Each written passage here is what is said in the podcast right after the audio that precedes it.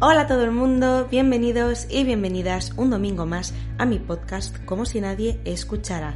Yo soy Cris Blanco y en este espacio hablamos de cosas reales de la vida, como si nadie escuchara. ¿Qué tal estáis? Yo estoy muy bien. Esta semana ha sido mi cumpleaños, 1 de febrero, sí, soy acuario, y he cumplido 25 años. Dejo que repose Dejo que repose porque yo tengo que reposar esta información porque no estoy dando crédito. La realidad es que a mí esta cifra me impacta. O sea, me resulta ya como una edad en la que Eres adulta. Supuestamente empiezas a ser adulta con 18 años, pero eso no se lo cree absolutamente nadie. O sea, con 18 años sigues siendo una cría y una adolescente. Pero con 25 la cosa ya cambia, ¿no? Entonces, claro, estoy un poquito traumatizada con esta idea de, oye, ahora sí que sí, que ya eres adulta, nena, que tienes que buscar la vida, que ya mm, tienes que espabilar, ¿no? Y precisamente de eso va a ir el episodio de hoy. Creo que esta era una oportunidad perfecta para aprovechar y hablar con vosotros de el miedo que da hacerse mayor, de lo muchísimo que impacta cuando de repente empiezas a ver que estás cumpliendo años, que te vas haciendo mayor, que eh, vas teniendo que elegir a qué te quieres dedicar profesionalmente, todo el tema de casarte, tener hijos, tener pareja, no tener pareja, perder amigos con los años. Hacerse mayor e ir madurando es un proceso. Y sí, efectivamente, soy muy joven, soy consciente, tengo veintipico años, no estoy cumpliendo 65, ya lo sé. Pero 25 me resulta como una cifra ya de, oye, nena, Independízate. Yo ahora tengo 25 años. Mi madre con 25 años ya se había sacado unas oposiciones, ya estaba trabajando, ya se había independizado, poco menos que se iba a casar y en un año tendría su primera hija. Y yo poco menos que estoy en plan, mami, ¿me das un eurito para unos chetos? O sea, quiero decir, la diferencia es notable y esto agobia y mucho. Y no hay nada peor que cuando te viene la típica persona mayor y te dice, yo con tu edad ya tenía siete trabajos, me levantaba a las cinco de la mañana, estaba embarazada de mi tercer hijo y poco menos que ya eh, eh, tenía toda la vida hecha. Y tú estás aquí que no estás haciendo nada, inútil, inservible. Te hace sentir como una mierda, es como, Dios mío, es que soy una basura. Pero claro, hay que tener en cuenta que son generaciones diferentes. De hecho, el otro día estuve, la semana pasada, estuve en la sexta, en la sexta noche, bueno, se llama la sexta explica ahora porque lo han, eh, digamos, reformulado el formato hablando precisamente de esto. O sea, juntaron a dos generaciones, ¿no? La generación de los mayores, que tendrían pues 70, 80 años, y la generación de pues gente joven, ¿no? Generación Z ahora mismo, o millennials, más o menos. Y hablábamos de las grandes diferencias que había en cuanto a, pues eso, la manera de ver el mundo, los trabajos, ¿no? La manera de eh, ganarse la vida, independizarse, tener hijos, casarse, y realmente son modelos de vida radicalmente diferentes porque vivimos en un contexto social y cultural distinto, ¿no? Entonces también tenemos que entender eso. Los 40 son los nuevos 30, claramente, estamos alargando la edad, ¿no? La esperanza de vida cada vez nos morimos más tarde, afortunadamente, o por desgracia, según para quién y cómo queráis verlo, y por lo tanto, pues el proceso de madurativo, por así decirlo, va un poco más despacio, ¿no? Entonces, creo que eso también es importante a la hora de no agobiarse, a la hora de no entrar en pánico y decir, vale, sí, me voy haciendo mayor, pero no me tengo que comparar con mi abuela, no me tengo que comparar con mi madre, porque vivían en generaciones diferentes, porque la manera que tenían de ver la vida era diferente, y es diferente, porque en muchas ocasiones se han quedado ahí anclados, ¿no? Entonces, por eso puede que, que, vean ridículo lo que tú haces, lo vean eh, raro, te vean como una vaga, te vean como que no haces nada, pero realmente es porque vivimos en un mundo diferente. Este es un mundo muchísimo más digitalizado, es un mundo que tiene maneras muy diferentes de trabajar, pues como teletrabajo. Entonces también hay que tener en cuenta eso, y eso creo que es la primera clave para no entrar en pánico, ¿no? Los 20 son esa edad en la que todavía tienes amigos que se siguen emborrachando todos los fines de semana, que no tienen ni idea de qué quieren hacer con su vida, que son en plan carpe diem total y aquellos amigos que ya están con trabajo, independizados, poco menos que se van a casar y van a tener el primer hijo. Entonces, claro, estás ahí un poco como de eh, yo exactamente en qué club pertenezco, porque ahora mismo siento que no pertenezco a ninguno de los dos. Y más teniendo en cuenta que yo ahora mismo me estoy dedicando a una profesión que es muy nueva, dentro de que ya lleva varios años, para la gente mayor esto es muy nuevo, ¿no? Es como, ¿y tú a qué te dedicas, niña? Pues yo ya no sé qué decir. Tengo un podcast, pero mucha gente no sabe lo que es un podcast, o bueno, soy influencer, entonces la gente piensa, madre mía, influencer ser el típico estigma que se tiene, ¿no? De niña que hace eh, retos en TikTok y cosas así que lo tienen como una tontería, cosa que no estoy nada de acuerdo, porque al final las redes sociales no dejan de ser un medio, al igual que la tele, y al igual que en cualquier otro medio tiene que haber de todo, entretenimiento, divulgación, deportes, bailes, cantar, música, lo que sea. Al final es un medio, ¿no? Pero existe mucho, mucho estigma. Entonces, claro, yo muchas veces veo mi propio futuro y digo, ¿y qué? ¿Qué va a ser de mí? Porque yo ahora mismo estoy haciendo una apuesta muy fuerte por esto de las redes sociales y por el podcast. O sea, yo ahora mismo me estoy dedicando 100% a esto. Es verdad que me va muy bien, afortunadamente, me gusta mucho lo que hago, estoy teniendo oportunidades de marcas que confían en mí, estoy yendo a eventos muy guays, a charlas, a, pues a un montón de, de cosas que realmente me nutren y me hacen mega feliz. Pero es verdad que yo no sé cuánto me va a durar esto. Porque yo hoy puedo estar aquí y mañana puedo estar en el subsuelo. Y esto es una realidad. Entonces, quieras que no, tengo esa ansiedad de no tener ese trabajo fijo, ese trabajo estable. Sí me he sacado una carrera, en ese aspecto he seguido todos los pasos que te marca la sociedad, pero en el último momento como que me he descarrilado por completo, ¿sabéis? Bueno, si no lo sabéis, yo estudié un doble grado en Derecho y Administración y Dirección de Empresas. Seis años que han sido, la verdad, de los más aburridos en lo que se refiere a nivel estudio y a nivel profesional. Lo siento muchísimo, esto es así. No es una carrera que me apasionara, no era la pasión de mi vida. Yo me metí en mi carrera, que es Derecho y ADE, porque era lo que se esperaba de mí. Yo era una niña que sacaba muy buenas notas, una chica muy responsable y esto era una carrera seria, ¿no? Como, como dicen, ¿no? Una, una carrera que te da futuro. Entonces yo ni me lo planteé, a pesar de que era algo que claramente no me apasionaba. Pero dije, bueno, esto me va a dar un futuro laboral, ¿no? Supuestamente. Pista no. Y dije, bueno, pues me voy a meter aquí. Claro, todo sonrisas hasta que estás en el quinto año y ya tienes el ventolín, como diciendo, por favor, que alguien me saque de aquí entre derecho tributario, derecho administrativo, eh, macroeconomía, microeconomía, en fin. No sé ni cómo narices me he sacado la carrera, pero me la he sacado. Y no me arrepiento de haberla hecho, porque vosotros y vosotras ya sabéis que yo soy del pensamiento de que todo pasa por algo y absolutamente todo lo que haces en tu vida suma a tu persona, suma a lo que tú eres y a lo que tú debes ser. Entonces, bueno, hice mi carrera y tal. Pero mientras yo estaba haciendo la carrera, yo tenía este anhelo enorme de creatividad, de hacer cosas diferentes, de comunicar. De... Entonces ahí empecé con las redes sociales. Y justo dio la casualidad que cuando estaba acabando el último año de carrera me empezó a ir muy bien con el podcast y con las redes sociales y tuve la enorme oportunidad de cuando terminé la carrera poder decir, venga, me voy a dar una oportunidad y voy a hacer esto a tope. Y afortunadamente me está yendo bien. Pero ¿cuánto va a durar esto? ¿Un año, dos años, cinco años? ¿Voy a poder a través de esto, que esta es mi intención, dedicarme a, esto profesionalmente de manera más seria, ¿no? Pues quizás en alguna productora o en alguna cadena de televisión o de radio, que ojalá sea así en algún momento, ¿no? O en alguna plataforma digital, ¿no? Porque ahora ya sabemos que el mundo va a ser muy digital, pero eso no se sabe. Entonces está esa incertidumbre constantemente. Y yo intento no pensarlo mucho, porque ahora mismo estoy intentando vivir en el momento, ¿no? Que esto suena muy carpe diem, porque tengo la fortuna, la enorme fortuna y el privilegio, porque lo es, de seguir viviendo en casa de mis padres y poder seguir viviendo aquí y poder ahorrar mientras tanto, ¿no? Esa es un poco la idea que tenemos tanto Dani como yo, que esta es otra. Proyecto de futuro con una persona. Cuando tú empiezas a salir con alguien, tú realmente no estás pensando en, uy, algún día nos independizaremos y nos casaremos, lo piensas de fondo, pero no es una pregunta que se ponga encima de la mesa, no es una cuestión que se ponga encima de la mesa, sino que lo dejas un poco pasar. Pero cuando ya vas llegando a los veintipico o a los veintimuchos, es cuando realmente te planteas, oye, yo quiero independizarme con esta persona, yo me veo capaz de vivir, de convivir con esta persona, que no es lo mismo, ¿eh? esto es muy importante, no es lo mismo que tú te lleves muy bien con tu novio, que tú le quieras muchísimo, que os lo paséis genial juntos y que sepáis convivir bien que seáis buenos compañeros de piso, que os llevéis bien en la convivencia, ¿no? Porque anda que no habrá parejas que llevan años y años saliendo, cada uno viviendo en casa de sus padres o lo que sea, que luego se independizan juntos y se llevan como el perro y el gato, y después de 10 años juntos lo dejan.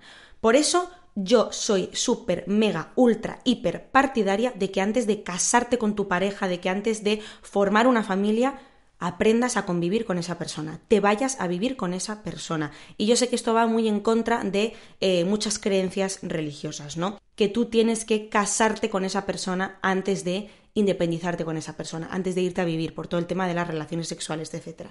Yo no me voy a meter en ese berenjenal, que cada uno haga lo que le dé la gana, pero desde luego, de manera práctica, yo os puedo decir que para mí lo más importante es antes de casarte con una persona, antes de formar un proyecto de vida, de tener hijos, lo que sea, independizarte con esa persona. Porque quién sabe, yo a día de hoy me llevo fenomenal con mi novio, le quiero muchísimo y tengo todas las esperanzas puestas en que podamos formar una familia y vivir un futuro juntos. Pero a mí nadie me promete que yo el día de mañana, cuando me independice con él y me vaya a vivir con él, nos vayamos a llevar como el perro y el gato porque no convivamos bien. Porque luego la gente tiene sus manías, y esto es muy importante. Todos tenemos nuestras manías. Yo igual tengo la manía de dejar eh, los pantalones tirados en el suelo, por ejemplo. Cosa terrible, ¿no? Pero es mi manía, que yo la tengo desde hace mucho tiempo, cosa que no es verdad, ¿eh? me la estoy inventando. Ponte, a ver, ¿qué manía puedo tener yo así que sí que sea verdad? Pues mira, yo, por ejemplo, tengo la manía de cuando llego por la noche dejar la ropa encima de la cama o encima de una silla, no la recojo en el armario, ¿no? Pues igual eso a Dani en un futuro le pone de los nervios. Y un día lo toleras, dos días lo, lo, toleras, pero ya cuando llevas un tiempito te toca las narices, porque es tu casa y tú quieres tener el espacio ordenado, ¿no?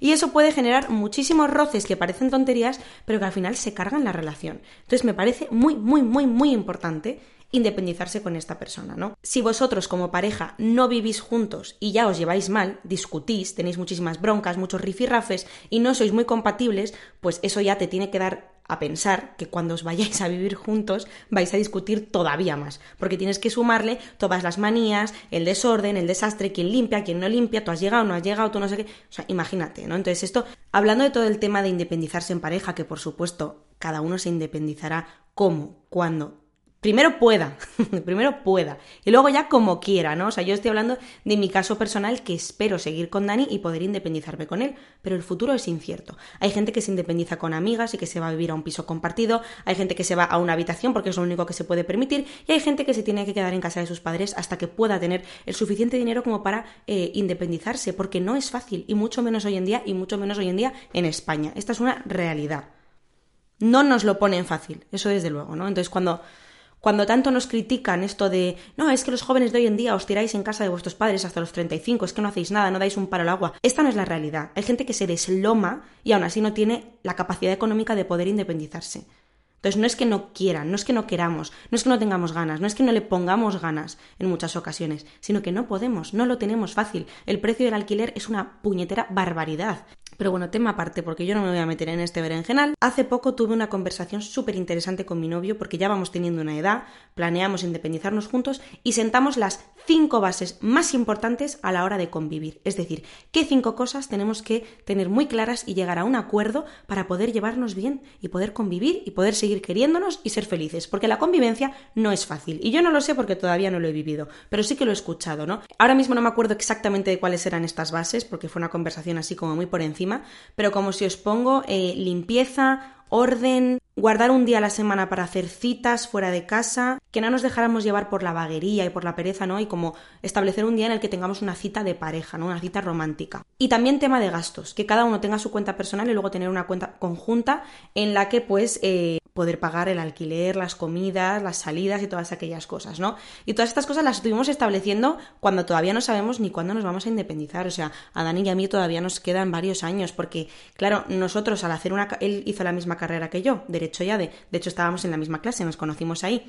Y es una carrera de seis años, entonces nos hemos graduado más tarde que la media de gente que hace una carrera que suelen ser cuatro años, ¿no? Entonces tenemos ya 25, pero acabamos de empezar a trabajar, acabamos de empezar a, ganar nuestros primeros pequeños sueldos y haciendo un poquito de colchón de ahorro. Entonces nuestra idea es quedarnos más tiempo, un par de años más en casa de nuestros padres, que afortunadamente podemos, o sea, no nos están echando, nos quieren, nos dan de comer, nos tratan bien.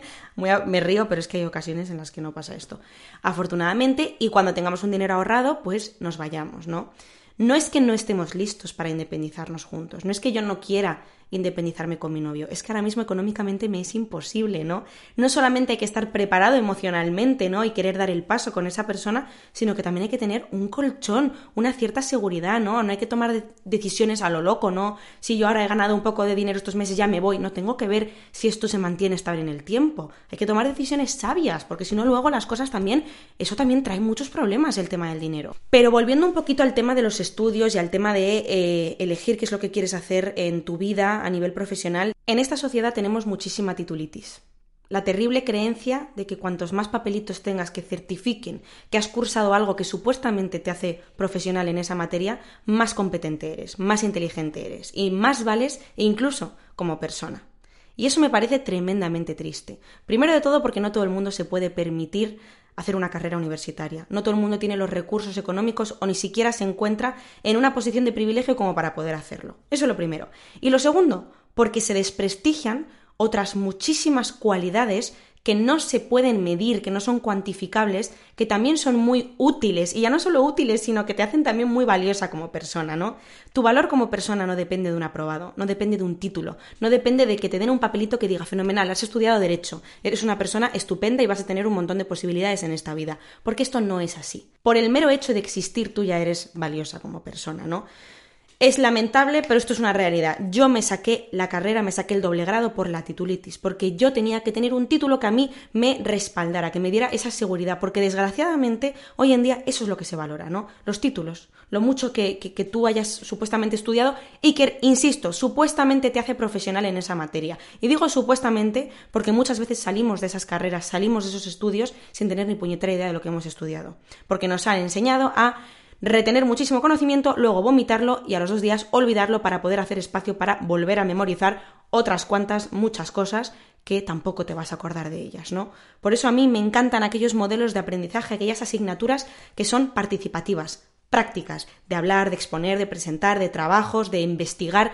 Eso es lo que hace que aprendas, eso es lo que hace que retengas. Y yo con esto no quiero echar la bronca a, ni mucho menos a profesores ni a colegios, porque yo entiendo que al final ellos se tienen que ceñir a un sistema educativo, ¿sabéis? Esto hay que reformarlo desde dentro los profesores se limitan a hacer pues lo que les mandan. Si tú tienes que dar estos contenidos, pues los tienes que dar. E igual no tienes la oportunidad de hacerlo eh, haciendo juegos, haciendo presentaciones, haciendo tal, porque no tienes tiempo. Entonces, claro, no se trata de echar la culpa a los profesionales, sino a cómo está el sistema como tal, ¿no? Entonces, eso es lo primero que quiero que quede muy claro y, que intento transmitir, el, el hecho de que tú no vales menos, ¿no? Por que suspendas una asignatura o porque seas mal estudiante en cierta materia. Porque igual tienes otras cualidades, por ejemplo, artísticas o creativas, que no se, que no se valoran, desgraciadamente. No se valoran a no ser que seas la nueva Rosalía y factures millones y tengas millones de seguidores. Ahí todo el mundo lo valora, pero si no, no lo valora nadie.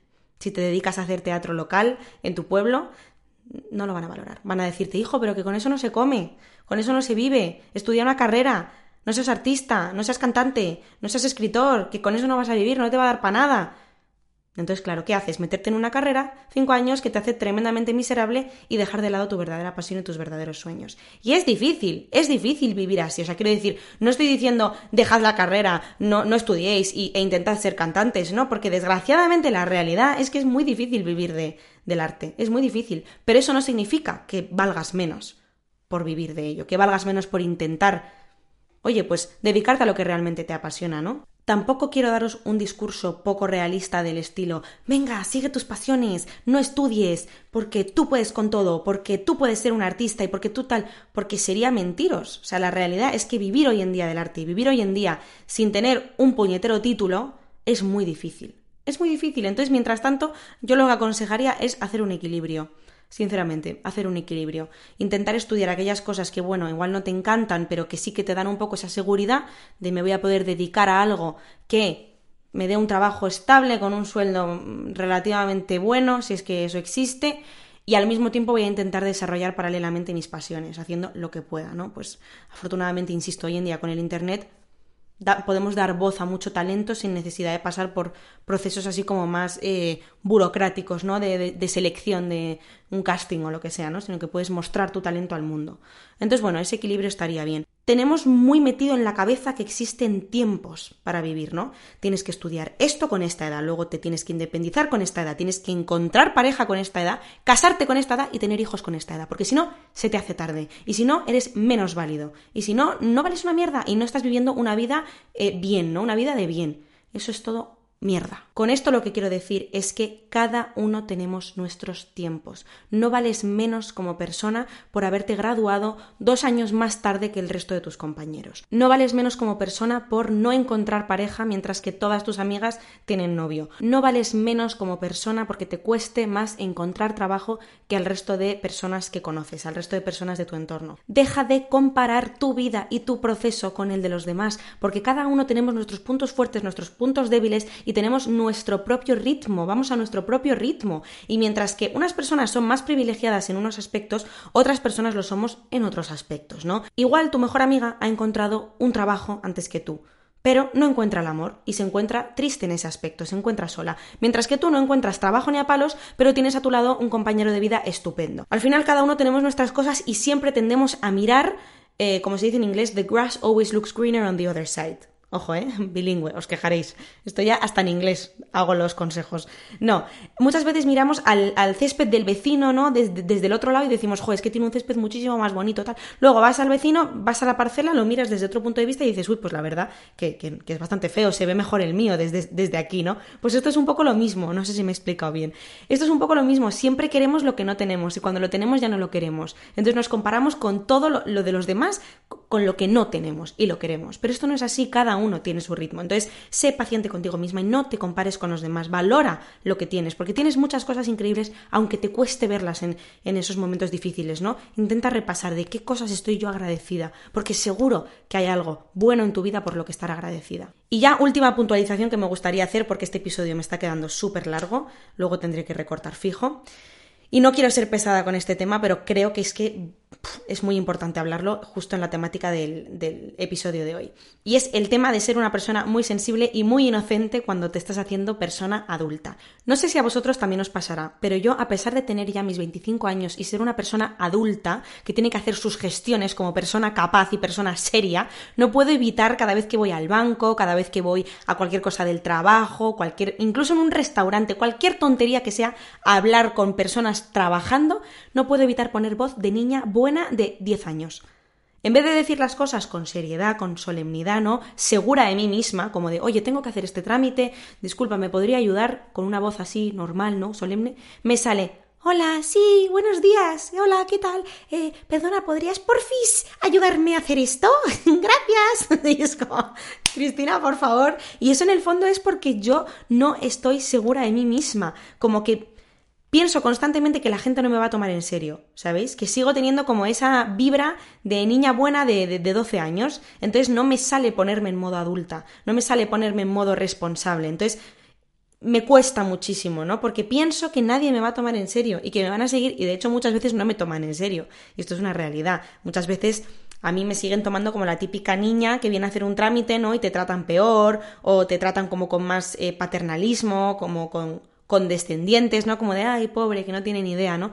Y yo en el fondo sé que soy una persona capaz y sé que puedo hacerlo, pero cuando llega el momento, como que me da vergüenza, me siento insegura, ¿no? Y me cuesta, y entonces es como, eh, hola, sí, por favor, intento no generar ningún tipo de inconveniente, doy las gracias 200 veces, pido perdón 50.000 veces, ¿no? No muestro esa seguridad en mí misma. Y es que eso me cuesta y digo, joder, ya eres una persona adulta.